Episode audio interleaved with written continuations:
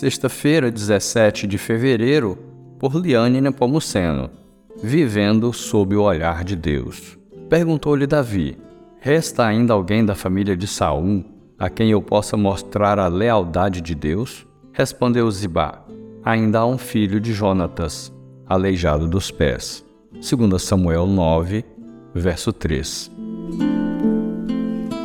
Mefibosete teve sua vida totalmente prejudicada por consequência de ações que não foram suas, mas do seu avô, o rei Saul.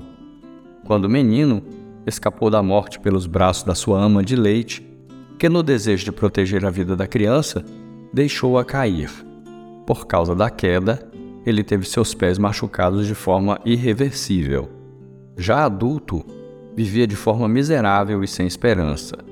Deus, porém, que sempre age com graça e misericórdia, trouxe à memória do rei Davi a promessa que ele fizera ao seu amigo Jonatas.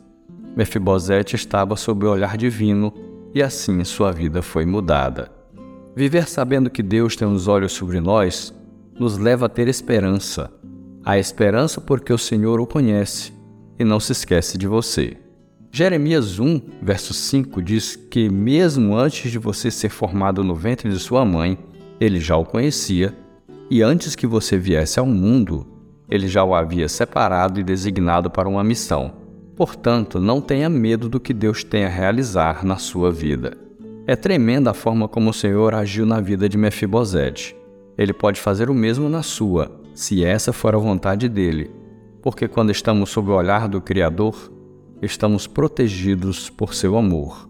Você não está só, Deus está olhando para você.